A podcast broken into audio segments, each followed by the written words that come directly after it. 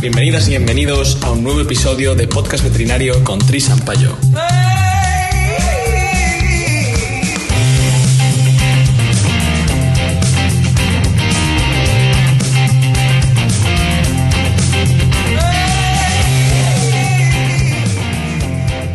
Buenos días, eh, tardes o noches, veterinadictos. Hoy voy a aburriros otra vez con una charla de las mías quería hablar sobre la situación de las facultades de veterinaria en España.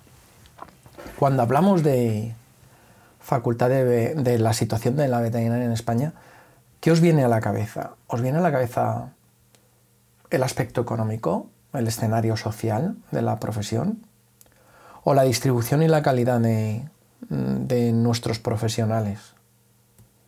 ¿Las facultades que hay en España, la cantidad de ellas o la poca cantidad? La cualificación de cada uno de esos profesionales? Yo creo que cuando hablamos de la situación de veterinaria en España deberíamos de englobar todas las facetas de nuestra profesión, no solo la clínica.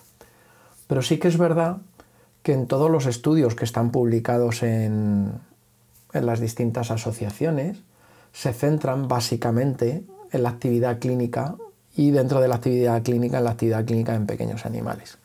O por lo menos encontrar información de la situación laboral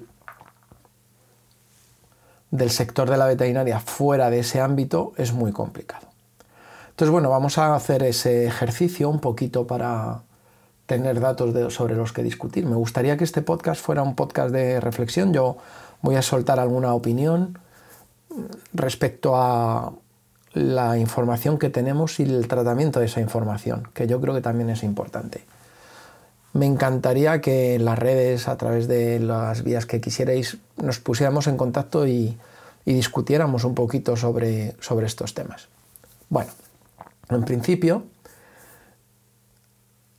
en uno de los artículos que, te aparece cuando hablas de situación de las facultades de veterinaria en España, comentan que según la Asociación Europea para los Establecimientos de Educación en Veterinaria, una asociación que se creó con la idea de estandarizar y homologar las distintas facultades que tenemos en Europa y no solo en Europa, desde esta asociación se promueve la idea de que se necesita una facultad por cada 7 a 10 millones de habitantes.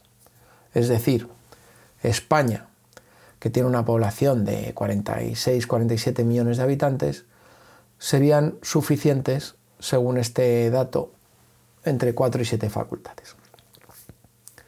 ¿Cuál es la situación actual, por ejemplo, del número de facultades en España?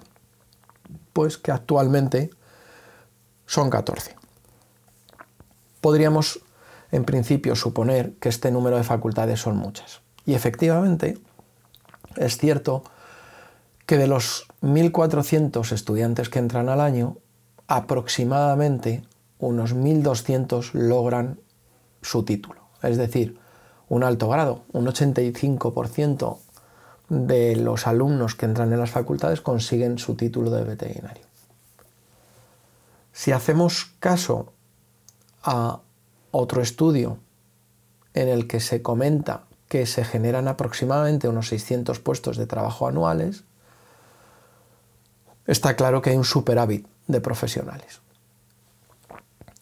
¿Cuál ha sido la situación habitual en el mercado veterinario español desde que yo recuerdo, desde que yo acabé la carrera o estaba para acabar la carrera? Que somos un país exportador de veterinarios. Es decir, muchos de los profesionales que se gradúan en nuestro país acaban trabajando en un país que no es el suyo.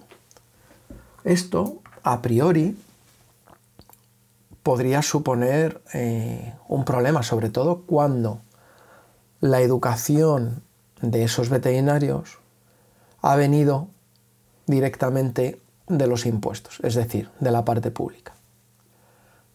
Es una opinión, por supuesto, pero generar veterinarios para la exportación cuando los pagamos la formación la pagamos entre todos, puede parecer un despropósito. Actualmente, dentro de las plazas que se generan en, España para los alumnos, unas 1.100 son en universidades públicas y unas 540 son en universidades privadas. Es decir, más o menos un tercio de los veterinarios provienen de facultades privadas. Una de las cosas que dicen en estos artículos es que lo que nos cuesta o lo que cuesta educar a un profesional de veterinaria ronda entre los 9.000 y 18.000 euros anuales, dependiendo de los centros. Y que mantener eh, un hospital veterinario en funcionamiento cuesta entre 8 y 10 millones. Más bien que el hospital, todas las, eh, entiendo que quieren decir todas las instalaciones que irían destinadas a la formación de estos compañeros. En este artículo que os comento, os leo literalmente, estas instalaciones, al no tener soporte específico del sistema sanitario público, como es el caso de medicina, enfermería o fisioterapia, son las propias universidades las que tienen que hacer frente a todas estas necesidades, suponiendo una inversión inicial de unos 15 millones de euros y un mantenimiento anual de entre 8 y 10 millones más. Y acaba el artículo comentando que en España eh, las universidades privadas, debido a que tienen que conseguir un, beneficio, restan calidad y recortan en infraestructuras y que eso va en decremento de la calidad de la docencia. Bueno, entiendo el argumento, entiendo que somos muchas facultades en, en España, es posible.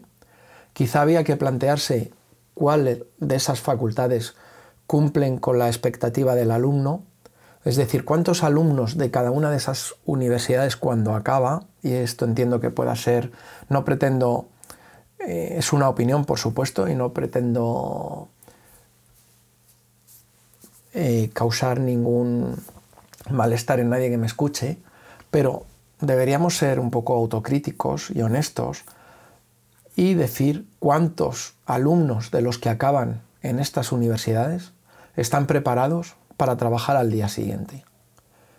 Sinceramente, eh, últimamente estoy haciendo unas cuantas entrevistas porque el, el alumno me interesa especialmente y estoy haciendo entrevistas a alumnos. Muy poquitos compañeros ya con su título, con los que he hablado, se sienten capaces para afrontar la, la vida laboral nada más acabar la carrera. Es por eso quizá que cada vez más, al menos en nuestro país, se promueve la formación post licenciatura con títulos, grados, eh, empresas de formación variopintas entre las que con las que algunas de ellas yo colaboro, con lo cual no puedo decir que esté en contra de que el alumno consiga esa formación. La pregunta es, si la universidad pública o privada tuviera un estándar un poquito más elevado, quizá a lo mejor este tipo de formaciones post serían menos necesarias. No hablo de la especialización en sí, sino hablo de muchas veces son pequeños cursos que simplemente aportan un poquito de seguridad al alumno o al, al recién licenciado. Cuando se habla que son las universidades privadas las que recortan en infraestructuras porque necesitan dar un margen, un beneficio, me viene a la cabeza también un comentario que oí hace poquito, ¿no? En, en una conversación entre un rector de una universidad en el que se comentaba la posibilidad de conseguir financiación europea para determinados proyectos y en los que desde la parte del rectorado se comentaba que no era que realmente el dinero no era lo importante, eran otras cosas.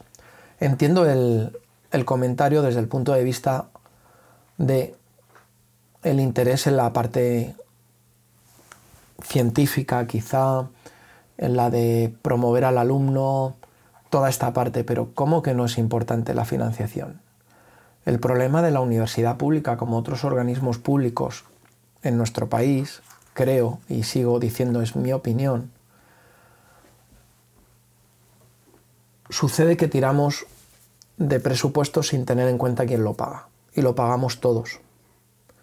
Una universidad privada, dentro de, de estas características, al final lo paga el alumno. Es un negocio, evidentemente. Quizá la formación no debería ser un negocio, bien, pero al final lo paga el alumno y el que valora si la plaza le ha merecido la pena o no es el alumno, el usuario, el cliente al final, ¿no? Bueno, lo dejo ahí como punto de reflexión. Yo colaboro en, universidades o en entidades de formación privadas, públicas, y tengo mis propias opiniones de cada una de ellas. Y creo que la competencia en principio no es mala. El que existan entidades privadas y públicas yo creo que ofrecen un equilibrio a determinados procesos y creo que más que poner en duda de si por ser privada va a ser mejor o por ser pública va a ser mejor, deberíamos de valorar cada uno de los alumnos que salen de esas universidades y valorar cada una de esas universidades y la calidad de docencia y de prácticas que se da en cada una de ellas. ¿Y por qué no? Si hubiera algún método de,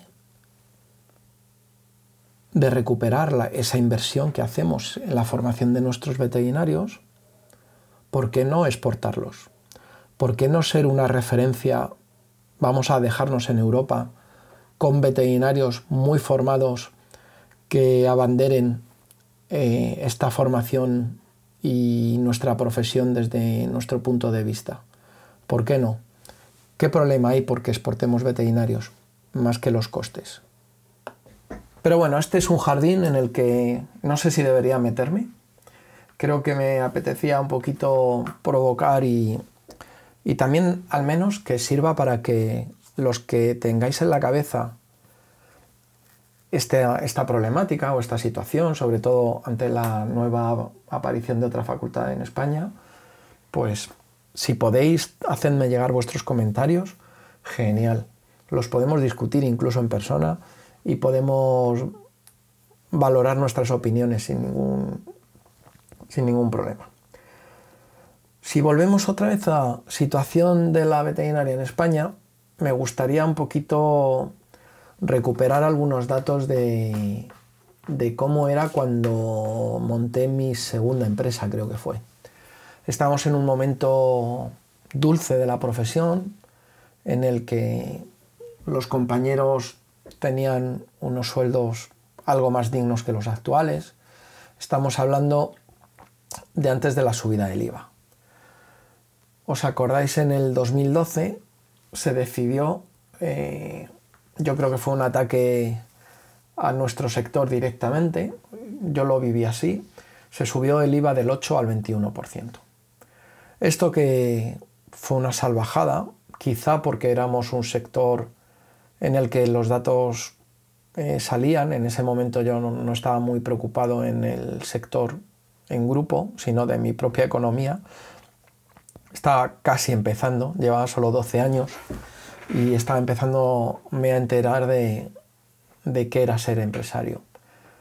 Pero ese ataque del 8 al 21% supuso que muchos compañeros, ante la crisis que había también en, en la población, decidieran asumir esa subida del IVA manteniendo los precios,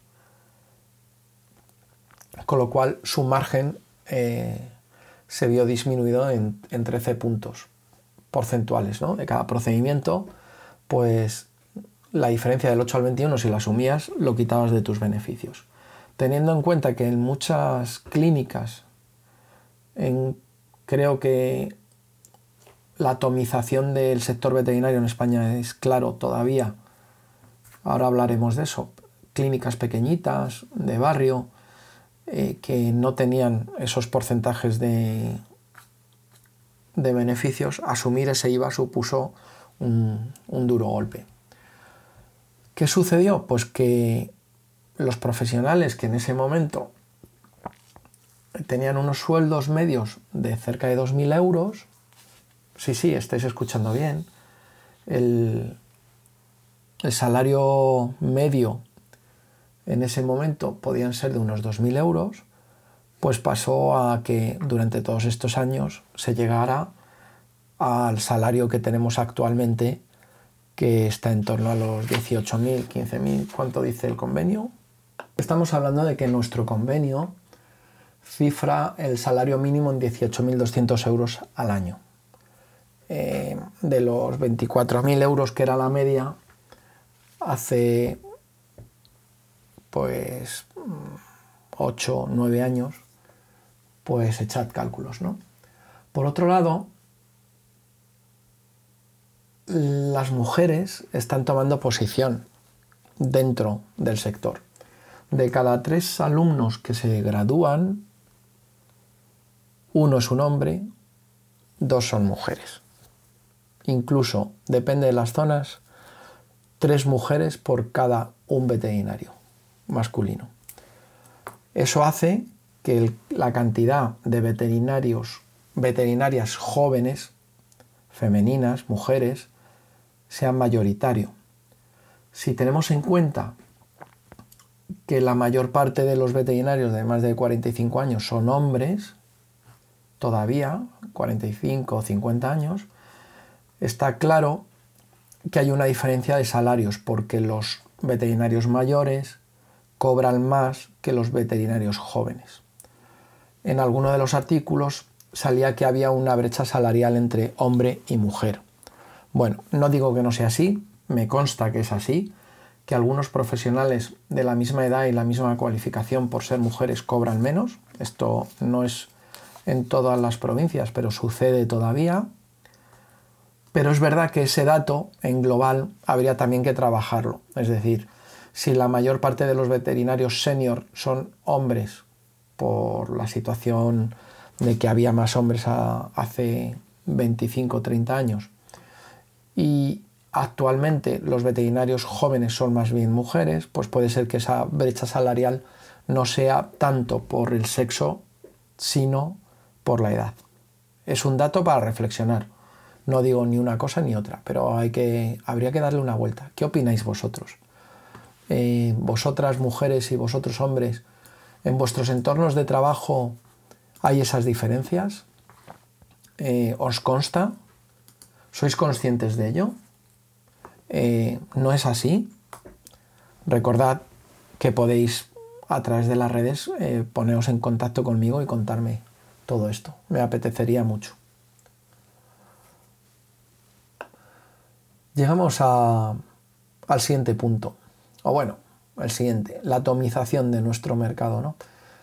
Tenemos que decir que la cifra de negocio del sector veterinario se ha incrementado en una barbaridad un 54%. Eh, en el caso de los animales de compañía, un 109% desde el 2009 al 2018. Siendo el mejor año, curiosamente, no este en el que nos movemos, sino el 2015. Es verdad que faltan datos posiblemente de esta pandemia y de la pospandemia, la que mm, me consta que muchos de vosotros, compañeros con, con clínicas, me habéis traspasado la idea de que se han batido récords de facturación. Yo tengo que decir, incluso yo trabajando menos, también he facturado más en este año. Sabemos que esta pandemia, esta crisis, por primera vez en estos últimos años, al menos en el aspecto económico, no nos ha venido mal. Hemos crecido, hemos facturado más. De hecho, la tasa de estabilidad en el empleo, en el sector veterinario, eh, tiene unos datos mm, de un 80% para arriba, bastante por encima de, otros, sectores del país.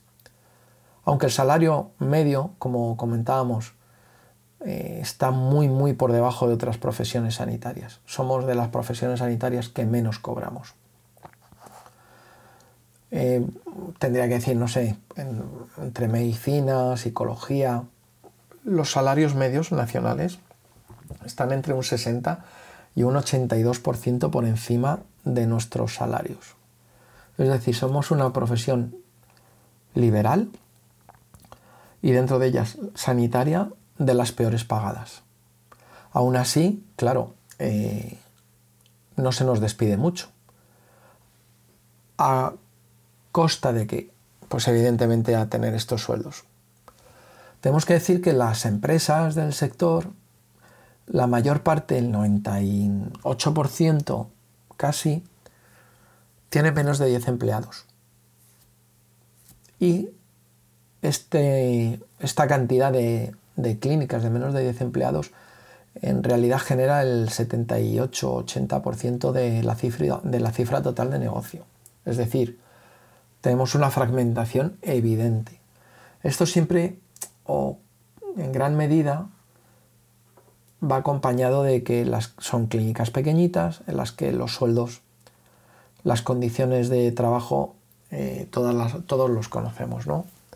No solo los sueldos, sino, bueno, pues si hace falta quedarse, ¿cómo no nos vamos a quedar? Los horarios son interminables, muchas veces como no hay personal suficiente se tira del que ya hay en épocas de trabajo exageradas somos muchos, hay mucho trabajo, tenemos que estar más tiempo y no se nos paga más por estas situaciones. Esto es muy habitual. Y por lo que llevo preguntado, me da un poquito igual si es Galicia, si es Cataluña, si es Madrid, si es Andalucía, si es Zaragoza. Esto, al final, ¿en qué redunda? Independientemente de la calidad del veterinario, el servicio no puede ser igual. Volviendo un poquito a las cifras de cómo son nuestras clínicas, voy a concretar un poquito, tengo aquí los datos. El 58% de los centros veterinarios son clínicas de uno o dos veterinarios e ingresos menores de 225.000 euros. El 31% está entre 225.000 y 445.000 y tiene de 2 a 4 veterinarios. El 6% tiene de 4 a 7 veterinarios y llega hasta la cifra de 700.000 euros de facturación anual y solo el 5% tiene más de 7 empleados y más de 700.000 euros de, ingresos anuales. Dentro de las ciudades donde tenemos más centros veterinarios están Madrid, Barcelona y luego ya Valencia, Alicante, Málaga, Sevilla. Lo lógico, lo que parece normal que, que suceda es lo que está sucediendo actualmente, que sería otro tema de podcast. La concentración, según otro de los artículos que, que leí, el sector de los centros veterinarios en España va hacia la concentración. Bueno, Evidentemente está claro que nuestro entorno tiene que cambiar porque creo que muchos somos los que somos felices siendo veterinarios, pero pocos los que estamos contentos con nuestros ingresos y nuestra forma de trabajar. ¿Es la concentración la cura de los males del sector? No sé si ese es el tratamiento que necesita el sector, pero está claro que la concentración es un camino que se ha elegido Ahora mismo hay cuatro formas de concentración. Las cadenas de clínicas independientes, cadenas de clínicas franquiciadas, las cadenas de clínicas dentro de grupos empresariales con fondos de inversión o similares y las cadenas de clínicas pequeñitas que forman centrales de compra y poco más. Hace 20 años eh, empezamos un proyecto de concentración de servicios de, móviles que estábamos en Madrid, del que yo mm, me salí más o menos rápido, entre otros profesionales también nos salimos. Pero bueno, era un poco un intento de concentrar los servicios, aprovechando que cada uno teníamos unos servicios independientes, eh, generábamos un grupo de compra más interesante para los comerciales, podíamos obtener mejores precios y por otro lado nuestros servicios que eran complementarios, eh, podían llegar al mismo cliente desde distintos sitios. Bueno, eh, era una idea que no funcionaba porque se necesitaba algo que yo creo que a los veterinarios en España nos falta, que es generosidad y confianza. Es mi impresión ¿eh? y mi idea, siempre. De todas formas, bueno, el camino de los fondos de inversión, hay artículos muy interesantes sobre cómo han llegado. Eh, el mercado veterinario es un mercado que está dando beneficios, que está en crecimiento, como hemos dicho, gracias a esta pandemia, y en España somos baratos. Somos baratos de comprar. Algunos cuando nos... A mí no me han ofrecido, lógicamente yo no tengo un espacio ni un negocio que, que suponga la atención de ningún fondo de inversión, entiendo, pero los compañeros a los que les han ofrecido el doble o el triple de la facturación bruta de su centro, pues resulta en algunas ocasiones muy atractivo, sobre todo debido a las complicaciones que tenemos en el sector. La verdad es que parte de, esto, de este pago va en función del crecimiento anual del centro, con lo cual en realidad te estás pagando tú mismo al venderte si sigues trabajando en el centro. Pero bueno, esto seguramente haya compañeros que sepan más del tema y a lo mejor podemos hacer alguna entrevista especial y que tengamos la visión de, de varios puntos de vista. La pregunta que nos hacemos todos es, Actualmente no importan los beneficios, importa la cantidad. Es decir, los fondos de inversión ahora mismo están tomando posición y lo que necesitan es volumen. No creo que se centren mucho en aquilatar los costes de producción de los centros. Con lo cual, más o menos, actualmente yo creo que la atención veterinaria no va a cambiar.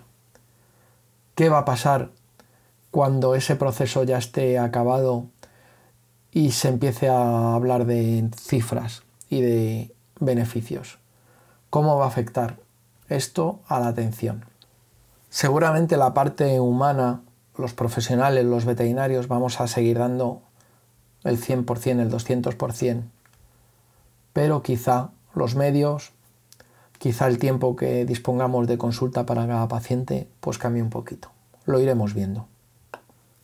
Este podcast va a ser cortito porque solo quería dar unas pinceladas y ver si alguno de las variables que hemos comentado os estimulan para, para entrar en, discusión, si calentamos los medios, si, si esas opiniones que tenéis las hacéis, me las hacéis llegar y podemos, eh, podemos discutirlas eh, de nuevo. Centrando un poquito otra vez o haciendo un pequeño resumen, situación de la veterinaria en España depende de muchos factores. Podríamos hablar de la parte económica. Ya hemos dicho que los salarios son mucho más bajos que hace unos años y desde luego comparando con otras profesiones sanitarias más bajos que el resto de las profesiones sanitarias. Que hay un número de universidades en España que genera una cantidad de veterinarios que no tienen espacio dentro del, del panorama laboral español, pero que podrían ser una oportunidad. Podríamos, la nueva invasión de los veterinarios por el mundo, de veterinarios criados en España. Bueno, sería un titular, ¿verdad? Y por otro lado, la atomización de nuestro mercado que nos expone a las concentraciones y a las concentraciones que se están dando por parte de fondos de inversión que están comprando clínicas a precios que quizá están un, poquito por encima de nuestro mercado, pero que realmente a los que les llega eh, les pueda parecer suficiente, ¿no? Bien, creo que hay material para discutir, habría muchas cosas que valorar y espero que os animéis y nos contactéis de alguna manera. Y recuerda, puedes seguirnos en Instagram, TikTok y Facebook. Arroba Trisampayo. Gracias por escucharnos. Nos vemos en el próximo episodio.